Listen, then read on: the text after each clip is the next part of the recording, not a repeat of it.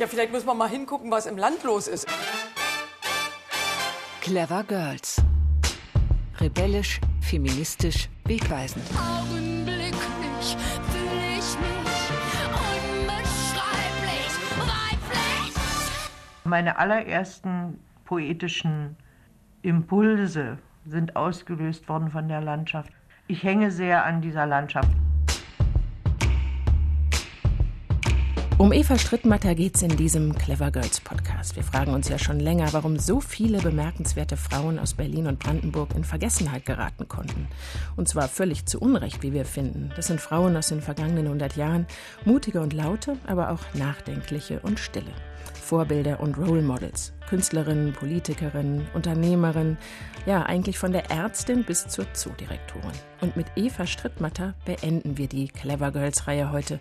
Eine gute Wahl, wie ich finde. Mein Name ist Susanne Utsch und um an Eva Strittmatter zu erinnern, bin ich in bester Gesellschaft. Denn wenn sie jemand wirklich gut kennenlernen konnte, jenseits von Familie und Freunden, dann war das Irmtraut Gutschke. Herzlich willkommen. Danke. Sie waren viele Jahre Literaturredakteurin beim Neuen Deutschland, sind Kritikerin und Essayistin und Sie haben eine ganz besondere Begabung für das Gespräch, für eine sehr vertraute Gesprächsumgebung. Leib und Leben, so heißt Ihr Buch mit langen Gesprächen, die Sie mit Eva Strittmatter geführt haben. Und das ist wirklich ein unglaublich beeindruckendes Buch. Ich habe das verschlungen. Wie erinnern Sie sich an diese Begegnungen? Also ich erinnere mich an diese Gespräche, dass ich mich immer sehr genau darauf vorbereitet habe. Ich habe mir viele Fragen aufgeschrieben. Ich hatte mir auch schon eine Idee gemacht, wie also sozusagen so ein Buch strukturiert sein sollte. Aber wann ich dann zu ihr kam, dann hat sie das immer wieder über den Haufen geworfen. Dann hat sie immer wieder erzählt, draus los erzählt, große Erzählbögen äh, geschlagen, kam aber dann doch wieder zum Ausgangspunkt zurück. Das war eigentlich das, wovon das Buch dann auch lebt, dass ich sie anschaue und dass ich schaue, wie sie denkt, was sie möchte, wohin sie gehen will und dass ich sie auf diesem Weg begleite. Es raschelt schon in der zweiten Leitung. Wir dürfen ja leider nicht zusammen im Studio sitzen und ich begrüße ganz herzlich die Lyrikerin Ulrike Almuth-Sandig. Sie komplettiert unsere Eva Strittmatter-Runde heute. Hallo Almut. Hallo, ja, ich bin das Rascheln. Du hast mehrere Prosa- und Lyrikbände veröffentlicht, noch mehr Preise eingeheimst und im vergangenen Jahr mit Monster wie wir den ersten Roman veröffentlicht. Wann bist du denn zum ersten Mal auf Eva Strittmatter gestoßen? Als Kind oder als junge Jugendliche, ich vermute, dass ich vielleicht so ungefähr zehn, elf, zwölf maximal gewesen bin. Ähm, da habe ich ihre beiden ersten Gedichtbände aus dem Regal meines Vaters geglaubt. Also ich mache ein Lied aus Stille und Mondschnee liegt aus den Wiesen. Und ich habe die dann auch später dann immer in alle Wohnungen, die ich später gezogen bin, mitgenommen. Inzwischen sind da überhaupt nicht mehr die Umschläge dran, hm. leider.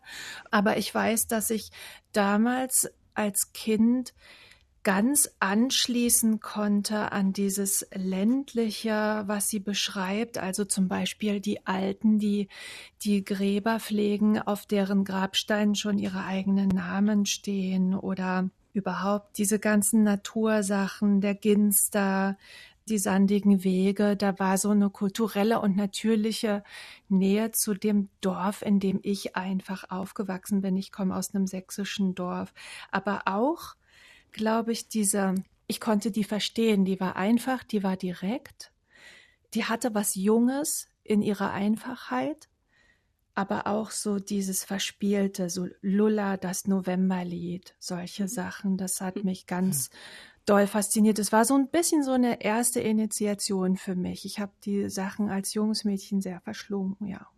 Frau Gutschke, wie war das bei Ihnen? Haben Sie auch so eine frühe Leseerinnerung? Nein, bei mir war es eher eine persönliche Erinnerung, eine persönliche Begegnung. 1974, da war ich wirklich noch ganz, ganz jung.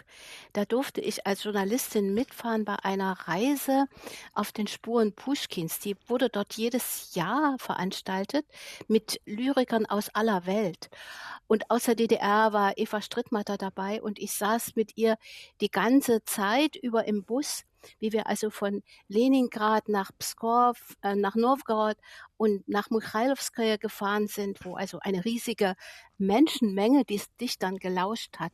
Und da habe ich sie erstmal schon kennengelernt und bin dann mit ihr auch irgendwie in Verbindung geblieben. Aber ich war ja nicht für die deutsche Literatur zuständig damals, sondern für die ausländische. Also war ich nicht diejenige, die ihre Bücher rezensiert hat.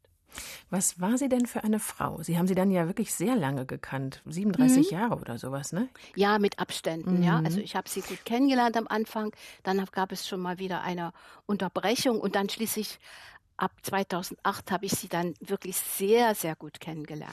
Aber was ja, für eine Frau war sie? Wie würden Sie eine sie sehr starke Frau, mhm. eine sehr starke Frau und auch eine sehr entschiedene Frau.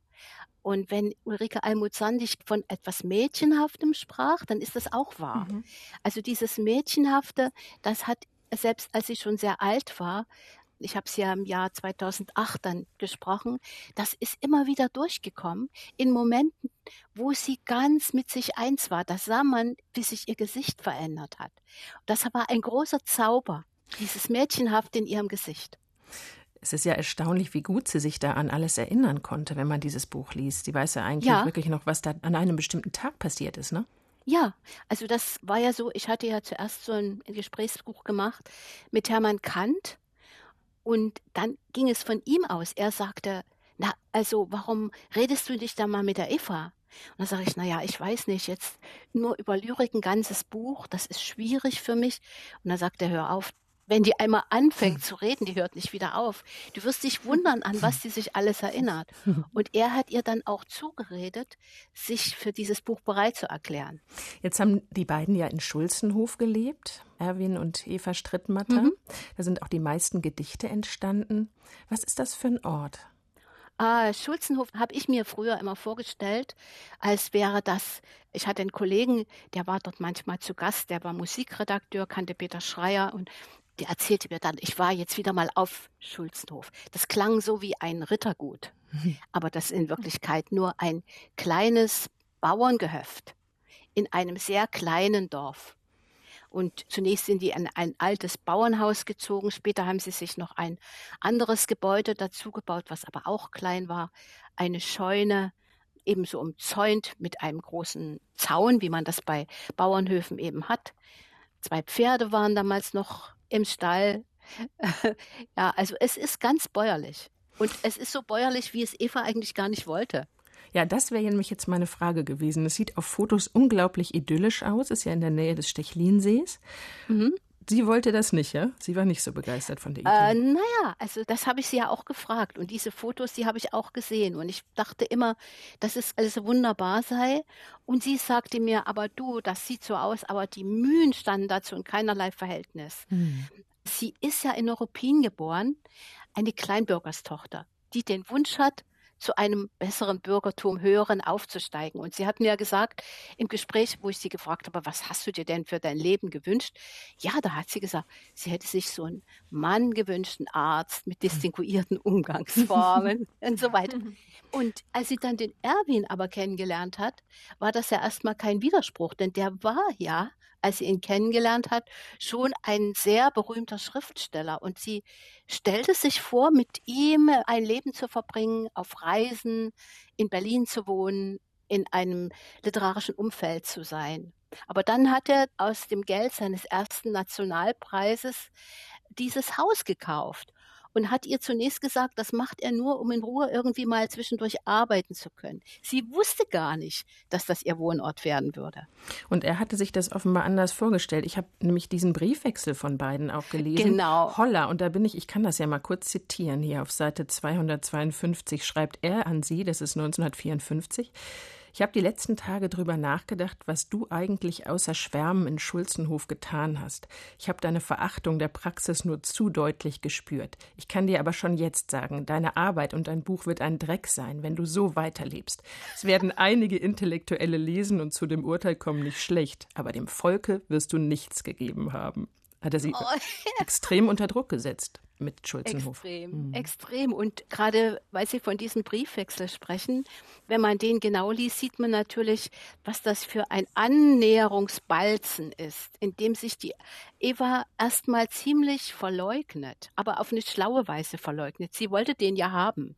Und sie hat niemals aufgetrumpft oder gesagt, ich will aber das und das vom Leben. Und wenn ich jetzt drüber nachdenke oder manchmal gefragt werde, was denn so eine Lehre ist aus diesen Gesprächen für mich, dann sage ich, eine Lehre ist zum Beispiel, ihr lieben jungen Leute, ihr müsst euch, bevor ihr euch zusammentut, wirklich darüber verständigen, was ihr mal im Leben machen wollt. Eva Strittmatter hat die Beziehungen der beiden folgendermaßen dargestellt. Wir können ja mal reinhören, denn das war nicht leicht mit zwei Schriftstellern, Schriftstellerinnen im Haus. Ja, das ist schon sehr kompliziert. Es wäre schon kompliziert genug gewesen, wenn nur einer geschrieben hätte. Und äh, da wir es beide getan haben, heißt es, wir haben uns phasenweise völlig in das zurückgezogen, was wir gemacht haben. Und ich hatte immer ein bisschen ein schlechtes Gewissen in diesen Jahrzehnten. Äh, als wir zusammenkamen, war ich ganz jung, 22. Mein Mann wurde gerade 40 und äh, war schon etabliert als Schriftsteller. Und ich habe ihm in dieser Situation versprochen, mich völlig auf sein Werk zu konzentrieren. Er sagte zu mir spontan, du erzählst so fabelhaft, du musst unbedingt schreiben. Und ich habe aber äh, das Versprechen gegeben, nein, ich will mich auf seine Sache konzentrieren. Also ich habe mit dem Bewusstsein gelebt, ich habe ein Versprechen gebrochen, das ich sehr früh gegeben habe. Bleiben wir mal bei Erwin, Frau Gutschke. Wie wichtig war denn Erwin Strittmatter der intellektuelle Austausch mit Eva? Konnte er ihre Kritik annehmen? Also er konnte ihre Kritik schwer erstmal annehmen, aber er brauchte diese Kritik. Sie hat ihm ja auch in diesem Ehebriefwechsel erzählt oder gesagt, dass sie für ihn so eine Art Muse und Stütze sein würde für sein Werk. Das hat ihn wirklich gelockt. Äh, sie hat alles gelesen, was er geschrieben hat, hat überall sehr deutlich ihre Meinung dazu gegeben, so dass sie auch dann, als er tot war, schon überzeugt war, dass das Werk von Erwin auch ein bisschen ihr gehörte. Und ich glaube, er brauchte so eine kritische Leserin auch, obwohl er eigentlich von ihr nur Lob haben wollte, aber er brauchte das. Almut, in der öffentlichen Wahrnehmung war Eva viele Jahre die Frau von Erwin mhm. Strittmatter. Du hast das aber ganz anders wahrgenommen, hast du mir im Vorgespräch erzählt. Ja, das liegt halt daran, dass ich wirklich so jung war, als ich diese Bücher aus dem Regal gezogen habe. Ne? Also ich kannte, als ich Eva Strittmatter gelesen habe, Erwin Strittmatter nicht, überhaupt nicht. Ich kannte, glaube ich, noch nicht mal seinen Namen, meine ich. Und dadurch war dann später, als ich mehr über Erwin Strittmatter erfahren und gelesen habe, war er für mich immer der Mann von Eva. Ja, das und das ist ganz ehrlich gesagt heute noch so, denn ich bin wirklich überhaupt keine begeisterte Erwin Strittmatter Leserin. Und es ist immer noch so eigentlich, dass was mir was bedeutet, sind die frühen Texte von Eva Strittmatter. Und immer wenn dann jetzt in den Briefen aus Schulzenhof oder so da Erwin Strittmatter vorkommt, dann denke ich so, ja, äh, ich will da gar nicht so genau über deren Verhältnis erfahren, weil mich wirklich ihr Werk, was aus ihr selber herauskommt, mehr interessiert. Mein persönliches, vielleicht auch schriftstellerisches Interesse oder so, treffen diese leisen, stillen Gedichte, in denen sie im Zwiegespräch mit sich selbst ist. Ich mache ein Lied aus Stille, so heißt einer genau. dieser Bände, die mit dir umgezogen sind, so häufig, genau. wie du das genau. eben erzählt mhm. hast. Sie war ja 43, glaube ich, als sie dieses Debüt veröffentlicht mhm. hat. Mhm. Warum hat das denn so lange gedauert, Frau Gutschke? Wissen Sie das? Hat sie Ihnen das verraten? Äh, ja, sie hat ja als Kind schon mal angefangen, so Gedichte zu schreiben. Oder als junges Mädchen. Und dann kam die Literaturwissenschaft dazwischen. Ich glaube, dass die Literaturwissenschaft auch stören kann beim Schreiben, weil man dann hat man zu viele Hürden im Kopf. Und sie hat dann eigentlich erst wieder geschrieben durch eine große emotionale Erschütterung. Es war das erste Mal, nee, nicht mal das erste, aber das erste Mal, nachdem sie verheiratet waren, dass sie feststellte, dass Erwin sie betrog. Das würde dann noch öfter vorkommen. Und da, das war so ein existenzieller Impuls für sie. dass sie schreiben musste. Das Schreiben hat ja sowieso bei ihr einen starken existenziellen Impuls. Sie war ja die Lektorin Erwins, dann haben wir eben schon gesagt, da waren Pferde auf dem Hof. Erwin Strittmatter mhm. hat eine Pferdezucht da aufgezogen. Ja. Ich glaube, bis zu 26 Pferde ja. und Ponys ist ja mhm. enorm. Dazu die vier Kinder. War das Schreiben auch ein Rückzugsort aus diesem Alltag, den sie sich ja so eigentlich nicht vorgestellt hatte, wie Sie eben beschrieben haben? Ja, Rückzugsort kann man es nennen, aber es ist wahrscheinlich noch zu wenig. Also es war ihre eigentliche Existenz, so muss man es sagen. Sie hat mir gesagt, dass sie sich, wenn sie mal einen Tag oder so nicht gearbeitet hatte, nicht in dem Reich der Poesie gewesen war, dass sie sich dann fühlte, als ob sie nicht gelebt hätte. Äh, so stark war das. Es war ein ganz großes Bedürfnis. Es war ihr wirkliches Leben. Und die Kinder waren es auch natürlich, aber sie weiß ja, dass es dann doch an die zweite Stelle rückte, das andere. Und das mhm. hat sie auch immer wieder in Konflikte gebracht. Ja, ja, ich habe auch diesen Einsatz, da habe ich auch geschluckt, da stand, ich würde meine Kinder Steine essen lassen, nur um zwei Worte mhm. zu Papier zu bringen. Das mhm. ist natürlich ein Ausdruck enormen Haderns auch, ne? Enorm, ja. Und es, sie hat auch, ich meine, sie ist nicht daran schuld, dass zwei ihrer Kinder nicht bei ihr groß wurden, sondern bei ihrer Mutter. Daran ist sie nicht schuld, sondern ist Erwin schuld, der einfach nicht wollte, dass da so viel Kindergeschrei im Hause ist. Und sie hat darunter gelitten, dass die Kinder nicht da waren. Aber sie hat es hingenommen. Und aus heutiger Sicht sagt man nein, das hätte ich niemals gemacht. Mhm. Und über die Schwierigkeiten, die verschiedenen ja, Ansprüche und auch Wünsche in ihrem Leben zu vereinbaren, hat sie sich auch mal geäußert. Wir hören mal rein. Das ist nicht so, dass ich also nur Hausknecht oder was für Erwin Strittmann da gewesen wäre. Erstens überhaupt nicht und zweitens war natürlich oft das Haus voller Menschen und es waren bestimmte Dinge zu tun und ich musste das immer in Übereinstimmung bringen. Ich musste, als ich so über dieses Leben nachgedacht habe, auch an Virginia Woolfs Essay denken, ein Zimmer für sich allein. Den hat sie ja vor fast mhm. 100 Jahren geschrieben, mhm. mit der Forderung, dass Frauen genauso wie Männer den Anspruch auf ausreichend Raum, also im konkreten wie im übertragenen Sinne haben sollten und materielle Unabhängigkeit, um schreiben zu können. Eigentlich traf das auch auf das Leben von Eva Strittmatter zu. Auf jeden Fall, mhm. auf jeden Fall. Also sie hatte ihr Zimmer, aber wenn man jetzt nach Schulzenhof kommt, wo alles so geblieben ist, wie es war, und dann sieht man im ersten Stock Erwins Zimmer, das geht über die ganze Fläche des Hauses, ein ganz großer Raum. Und sie hatte den kleinen Raum neben der Diele und der Küche im Erdgeschoss. Almut, übertragen wir das mal ins Heute, vielleicht bei dem Essay von Virginia Woolf bleibend. Wie sieht es heute aus, wenn du deinen Schreiballtag anschaust? Dieses Jonglieren von Arbeit und Familienleben, das ist eigentlich bis heute ein Kunststück geblieben, oder? Ja, es ist bis heute ein Kunststück geblieben und ähm, es gibt diesen sehr spannenden Blog zur Autorinnenschaft und Elternschaft, der heißt Other Writers Need to Concentrate hm. und der wird von Vätern und Müttern betrieben, die eben Schriftstellerinnen sind und die da ihre Sorgen teilen und natürlich ist es immer ein Spagat. Wir arbeiten zu Hause und natürlich sind diejenigen, die zu Hause arbeiten, ob wir nur Schriftsteller SchriftstellerInnen sind oder andere Berufe, die Freiberufler, die zu Hause arbeiten. Wir sind natürlich diejenigen, die dann am Ende die Care-Arbeit übernehmen, wenn Homeschooling oder sowas angesagt ist. Ne? Hm. Genau. Und da mhm. würde ich aber sagen, da muss man ganz klar, glaube ich, feststellen, dass das tatsächlich zahlenmäßig bei den Frauen hängen bleibt.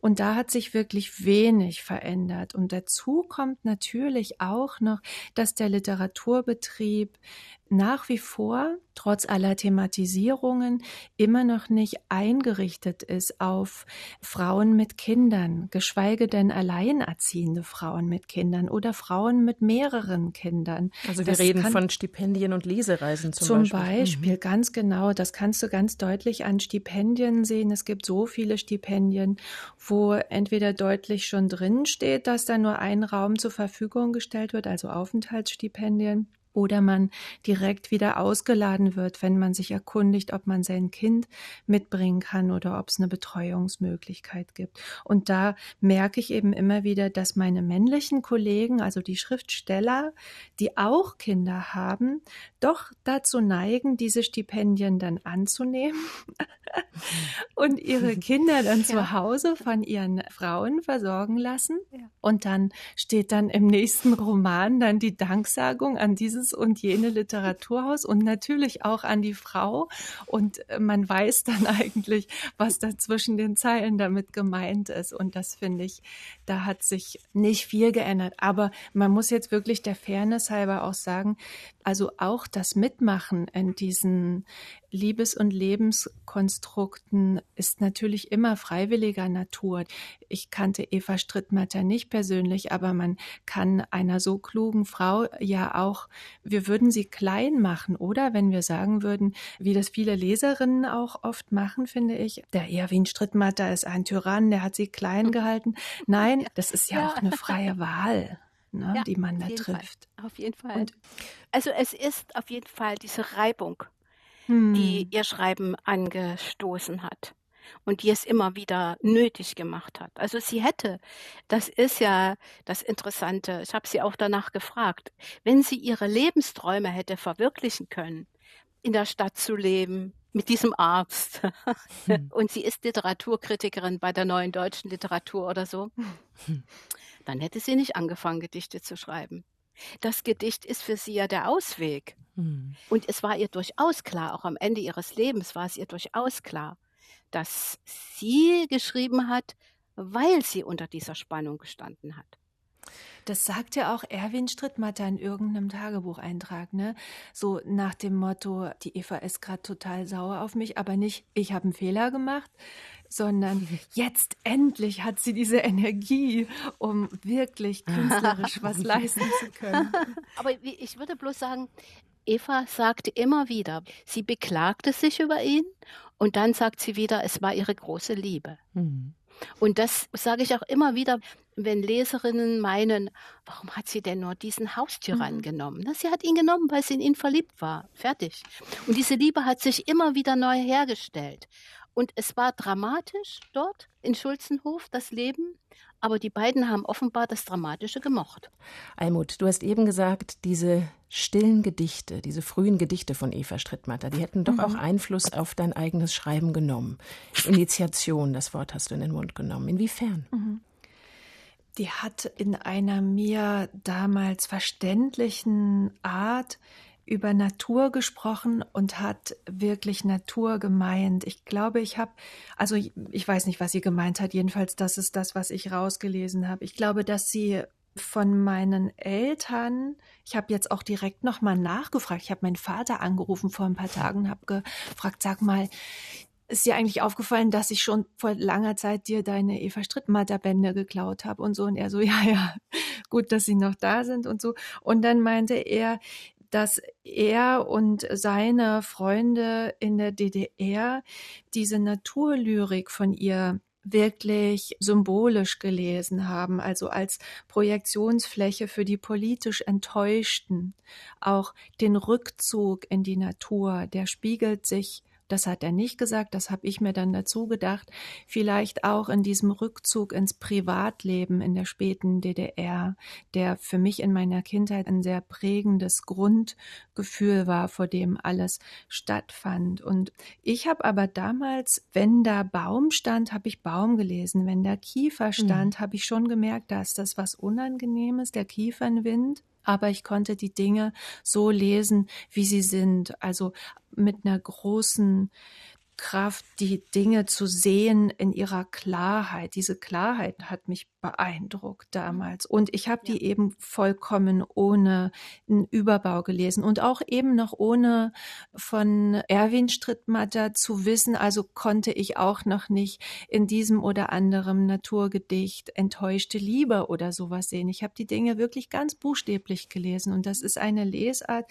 die mir heute noch gut gefällt und ich denke auch, dass man als Leserin ganz seine eigene Lesart finden darf. Das erlauben die Gedichte auch. Und sonst wäre es ja auch blöd, wenn man immer nur gucken würde, was hat jetzt Eva Strittmatter genau gemeint, was hat die Autorin sich gedacht Mhm. und so. So will ich Sie auch meine eigenen Natur Texte gemeint. nicht gelesen haben. Sie Frau hat Gutschke? das gemeint. Ja, sie hat das gemeint. Sie ist ja rausgegangen jeden Tag bei jedem Wetter und hat sich dort irgendwo hingestellt. Also entweder an den See dort oder in den Wald. Sie hatte da verschiedene Stellen, wo sie gerne hinging. Und sie hat gesagt, sie hat sich da verwurzelt. Also sie hat das, sie hat sich da hingestellt und ist dort lange auch reglos stehen geblieben und hat, ja, sie sagt da was ganz, was, was mir damals seltsam klang, als sie sagte, sie hat ein Ansaugen von, von Sprache aus dem Weltraum gespürt. Also sie hat ihr Empfinden auch gleich in Sprache gebracht. Und ich glaube, in diesem Vorgang des in Sprache bringens, da lag der große Reiz. Damit hat sie sich frei gemacht von allem anderen, was sie sonst vielleicht irgendwie belastete. Aber dieser Vorgang des in Sprache bringens war so vereinnahmend für sie. Und um nochmal da zu dem in Sprache bringen bei Eva Strittmatter zurückzukommen. Ich habe auch ein kleines Beispiel, an dem wir uns, wenn ihr wollt, das mal angucken könnten, wie genau sie das eigentlich gemacht hat. Also als Erfolgsrezeptur. Na, als es ist schwierig, weil meine Sachen tatsächlich ganz anders sind. Zum Beispiel die Sache Projektionsfläche, die, glaube ich, bei Eva Strittmatters LeserInnen ganz wichtig ist, für sie wahrscheinlich nicht. Da bieten sich meine Texte zum Beispiel gar nicht an, dafür sind die viel zu gebrochen. Aber warum sind ihre Sachen so ungebrochen? Ich habe hier, das kennt ihr ja ganz klar, das ist das titelgebende Gedicht aus Ich mache ein Lied aus Stille, das heißt vor einem Winter. Und ich lese Ja. jetzt nur mal die erste Strophe, Mhm. ja, damit wir mal gucken können. Ich mache ein Lied aus Stille und aus Septemberlicht. Das Schweigen einer Grille geht ein in mein Gedicht. So, und jetzt, ich habe es jetzt ein bisschen betont. Mhm. Das Metrum habe ich betont. Also, das ist ein Metrum, was wir aus der Volksdichtung oder aus dem Kunstlied oder dem Volkslied kennen. Zum Beispiel Wilhelm Müllers Am Brunnen vor dem Tore. Das ist einfach ein dreihebiger Jambus. Und sie wechselt da mit, man nennt das männlichen und weiblichen Versschluss. Das bedeutet, dass immer am Ende der Zeile das entweder betont oder unbetont ist. Und in ihrem Falle ist das hier und ganz oft in ganz vielen anderen Gedichten macht sie das mit Kreuzreimen. Also sie hat immer vier Zeiler. Selbst wenn das eine durchgehende freie Strophe ist, so lässt die sich trotzdem auch auf vier Zeiler zergliedern, aber hier hört man es ganz deutlich und ein Kreuzreim. Das heißt, das sind Volksliedformen und ganz oft kommt jetzt hier zum Beispiel auch noch ein Kehrreim dann am Ende. Hier in der letzten Strophe. Ich mache ein Lied aus Stille, ich mache ein Lied aus Licht. So gehe ich in den Winter und so vergehe ich nicht. Und da ist auch schon Form und Inhalt, da kommt das alles zusammen. Wisst ihr, was ich meine? Ja. Also Es ist auch sehr eingängig, ne, dadurch. ist diese Eingängigkeit ist aber auch dieses zu schauen, was bleibt. Und ich meine auch, also für mich kommt es auch gut zusammen mit dem, womit ich oft nicht einverstanden bin bei Eva Strittmatter, aber ich kann mir ja Eva Strittmatter nicht bauen, wie ich sie will, sondern ich muss meine eigenen Texte bauen. Und zwar dieses, dass sie eben so wenig sich politisch geäußert hat in ihren Gedichten. Aber es ist verständlich, denn wenn man so schreibt, dann schaut man, und das sagt sie auch irgendwo in einem anderen Text, was bleibt. Und was bleibt, ist eben für sie die Natur die sie auf die einfachste Form herunterbricht, auf die liedhafte Form, die wir auch theoretisch singen könnten. Und das ist natürlich was, was dann für mich als Leserin tatsächlich auch die Generation überdauert. Deswegen ist für mich ist der Anschluss von Eva Strittmatter an so gegenwärtige Dichterin. Ich sehe da viel mehr Anschlüsse als von Erwin Strittmatter. Erwin Strittmatter ist für mich wirklich ein DDR-Schriftsteller, während bei ihr, wenn ich an Anja Kampmann denke zum Beispiel oder auch Insta-Poets wie Rupi Kaur, die sie bestimmt nicht gelesen hat, weil Eva Strittmatter kaum ins Englische übersetzt ist. Aber diese liedhafte, volksliedhafte, einfache Form, ne? die wir singen können, weil sie uns so vertraut ist. Ich habe es vorhin mal ausprobiert, mir ist sofort eine Gesangslinie eingefallen, weil uns diese Form mhm. so vertraut ist. Ne? Mhm. Mhm. Ja, das, das ist, ist, ja damals aber auf die Füße gefallen. Ne? Also bei der Rezeption in der, in der DDR, also ich mhm. weiß noch, mein Kollege, der für Lyrik zuständig war, der sagt dann, na ja, über ihre Gedichte, das ist Rilke-Verschnitt. Diese Art, also diese so stark auf das Ich bezogene Art, das Gereimte, mhm. äh, das Naturhafte und was Sie eben auch gerade sagen, Frau Sandig, dass, dass es überhaupt nicht politisch schien. Das machte es ihr erstmal schwer, bei Verlagen Fuß zu fassen, aber es half ihr natürlich der Name ihres Mannes dabei und, und es halfen ihr dann auch die Leser, die massenhaft diese Bücher gekauft haben. Wobei sie eben durchaus, also ich habe auch geglaubt, als ich sie noch nicht kannte, nee, selbst sogar äh, nach unserer ersten Reise zusammen, habe ich immer geglaubt, dass sie doch stärker auf sich bezogen und weniger politisch sei. Und ich habe mich sehr stark gewundert, dass die mit Hermann Kant befreundet war. Nee, die ist schon ziemlich politisch scharf denkend gewesen und das kommt mhm. in dem Gespräch auch zum Ausdruck. Aber es kommt halt in ihren Gedichten nicht so stark zum Ausdruck. Wie war denn Ihr Verhältnis zur DDR und wie hat sie deren Ende erlebt, Frau Gutschke? Ja, es war ein so positives Verhältnis zur DDR, wie ich nicht gedacht habe. Mhm. Hat sie, sie überrascht? War, hat sie überrascht, ja? Es hat mich überrascht, ja. Aber da die beiden ja wirklich in dieser Hinsicht auch harmoniert haben, war das Verhältnis von beiden zur DDR positiver, als ich dachte. Ich erkläre es mir auch daher, dass ihr Leben in der DDR so war, dass sie damit sehr einverstanden waren und das, was für mich persönlich eben auch wichtig war, dies zum Beispiel die Demonstration am 4. November in Berlin und diese Gedanken nach Veränderung in der DDR, nach Reformierung des Systems, die haben für sie beide nicht so eine große Rolle gespielt. Auch weil sie natürlich älter waren. Also das spielt auch eine Rolle. Ja, gut, aber andererseits habe ich mich auch gefragt. Also es gibt diesen Stasi-Verdacht oder Vorwurf an Erwin Strittmatter, da ist sie ja sehr drüber hinweggegangen. Und dann kurz vor ihrem Tod, sie wurde ja 80, das haben wir eben gesagt, kamen 2008 neue Erkenntnisse über die Rolle von Erwin Strittmatter in der NS-Zeit. Und da war er wohl tiefer und überzeugter verstrickt in NS-Verbrechen, als man lange gedacht hat. Ich war dann doch überrascht, in ihrem Buch zu lesen, wie sehr sie das alles so weggedrängt hat. Sie wollte da auch irgendwas bewahren, auch für sich selbst, oder? Ihr eigenes Leben. Ja, auf jeden Fall. Sie hatte in dem Moment, als Werner Liersch darüber schrieb, hat sie also einen großen Schreck bekommen und hat das Gefühl gehabt, Erwins Werk würde beschädigt, an dem sie ja Anteil hatte. Aber auch ihr Leben, ne? Und auch ihr Leben und alles und alles. Und äh, es war in dem Moment sogar äh, so, dass ich fürchten musste, das Buch kann nicht rauskommen. Äh, sie hat gesagt, dass sie davon alles nichts wusste. Sie war total entsetzt. Sie fiel von einem Schrecken in eine Beruhigung und dann wieder in den Schrecken. Sie hat dann erst so Briefe von ihm gelesen aus Kriegszeiten, wo er sich ein bisschen brüstet, wie forsch die Wehrmacht da vorgeht, auch vor dem Hintergrund dessen zu lesen sind, dass er dem Vater gefallen wollte. Und was da wirklich vorgefallen ist, also ob er irgendwo sich die Hände blutig gemacht hat, wobei Hermann Kant sagt, wer jetzt sagt, er war im Krieg und hat sich die Hände nicht blutig gemacht, der lügt. Hm? Hm. Und Hermann Kant sagte aber auch, er hätte darüber reden und darüber schreiben müssen.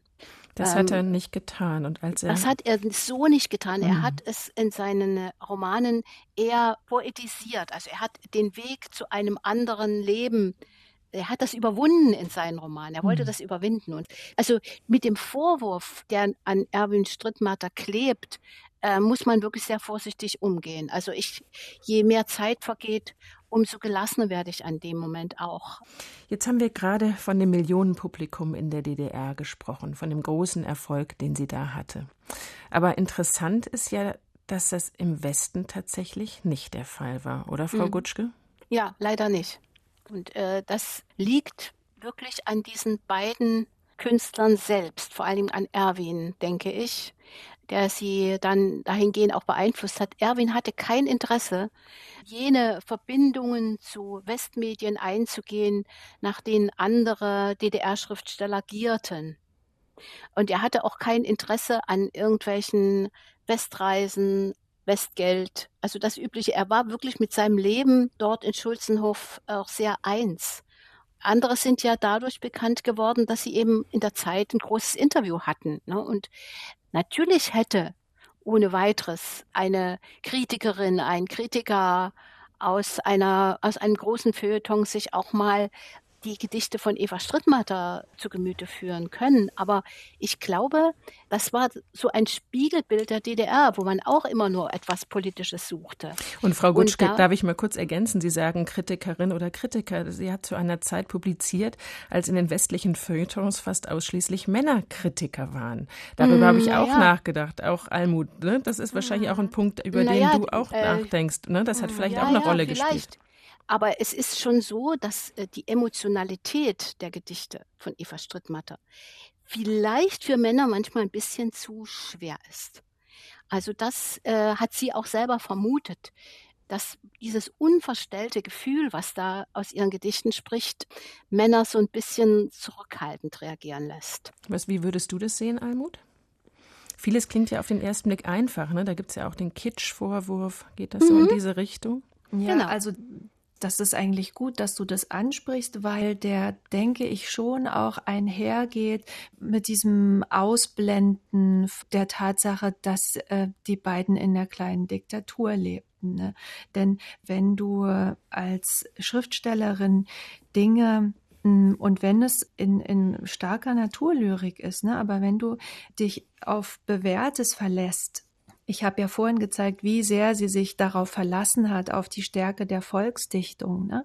Wenn du dich immer auf Bewährtes verlässt und die Irritation der Gegenwart nicht reinlässt, dann sind wir sozusagen zwei Generationen zurückgeworfen. Dann sind wir vor mhm. dem Expressionismus gelandet. Mhm. Und das spiegelt sich natürlich auch in ihrem politischen kann man das, ich, ich weiß gar nicht, ob man das Haltung nennen kann oder eine Nichthaltung. Mir fällt auf jeden Fall auf, dass auch heute noch unter meinen Freunden und Freundinnen das tatsächlich nur die Frauen sind, die sie lesen. Ich habe gestern mal testweise, weil ich das überprüfen wollte, dieses und andere Dinge, habe ich dann auf Facebook unter meinen Freundinnen eine Umfrage gestartet, was ihnen Eva Strittmatter bedeutet. Und es hat sich bis auf den Dresdner Lyriker äh, Volker Silaff, der ja bekennender Erwin Strittmatter Schüler ist. Der hatte einen sehr langen Briefwechsel mit ihm.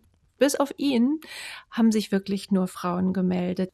Aber jetzt mein. hast du ja in die hm. Runde geschrieben, was ist denn die Bedeutung von Eva Strittmatter. Vielleicht auch heute, die Rezeption mhm. heute. Das waren ja jüngere, ne? Jüngere Schriftstellerinnen und Schriftsteller, die mhm. reagiert haben. Was war das denn? Was kam da zurück? Das würde mich jetzt ja doch sehr interessieren. Ähm, es entbrannte dann so eine ziemlich angeregte Diskussion über die Frage, ob äh, ja oder nein Poesie Projektionsfläche sein darf. Und da, das finde ich einen sehr interessanten Gedanken auch im Zusammenhang mit der Kitsch-Frage. Wollen wir, um es mal runterzubrechen, wollen wir Gedichte lesen, in denen wir uns bestätigt fühlen? Oder wollen wir Gedichte lesen, in denen wir in Frage gestellt werden? Und es mag schon so sein, dass Eva Strittmatter Leserinnen hat, die erstmal reinkommen in ihr Werk, will ich sagen, über eine Form der Bestätigung, die Enttäuschung in ihrer Art lesen, die Rückzug ins Private lesen, die Rückzug in die Natur lesen. Und das ist eine Art von Bestätigung, die wahrscheinlich ihrem Werk nicht ganz gerecht wird, aber auf jeden Fall auch darin angelegt ist. Doch auch, ja. Aber was siehst du für ein ja. Potenzial in ihrem Werk? Was äh, ist das für dich, was bis heute zu dir spricht? Hm. Ja, ich habe jetzt tatsächlich beim Wiederlesen dieser frühen Sachen deutlich weniger mh, hm, Banalität gefunden, als ich dann so vielleicht so um die 30 war oder so. Da war mir das dann alles banal und duckmäuserisch und so. So geht es mir nicht mehr. Jetzt bin ich Anfang 40 und merke, okay, da sind ganz starke, ein ganz starker Umgang mit dem, was sie für bleibend erachtet, mit der Natur. Für mich ist die Natur überhaupt nichts, was gesichert ist und was bleibt. Das liegt an, an diesem Jahrhundert und an meiner Generation. Und, ne, vor dem Hintergrund mhm. dieses Klimawandels kann man Naturlyrik so nicht mehr schreiben. Aber es ist tatsächlich so, dass ähm, heute ja die Nature Writing Bewegung in der Literatur ganz starken Zulauf hat. Das eine ist eben halt eben dieses Nature Writing, wo ich so merke, da gibt's Texte, die möchte ich auch so lesen dürfen, obwohl ich weiß, dass Eva Strittmatter sie so nicht gemeint hat. Und das andere sind tatsächlich diese Insta-Poets oder Leute, die Dichter, die auf YouTube bekannt geworden sind. Slammer, Julia Engelmann fällt mir da ein, wo ich so merke, echt interessant. Das sind auch immer wieder diese Frauen, die dann diese Millionen an Auflagen Auflagen erzielen, international plötzlich total abgehen und in deren Traditionen ich auch tatsächlich Eva Strittmatter sehe. Frau Gutschke.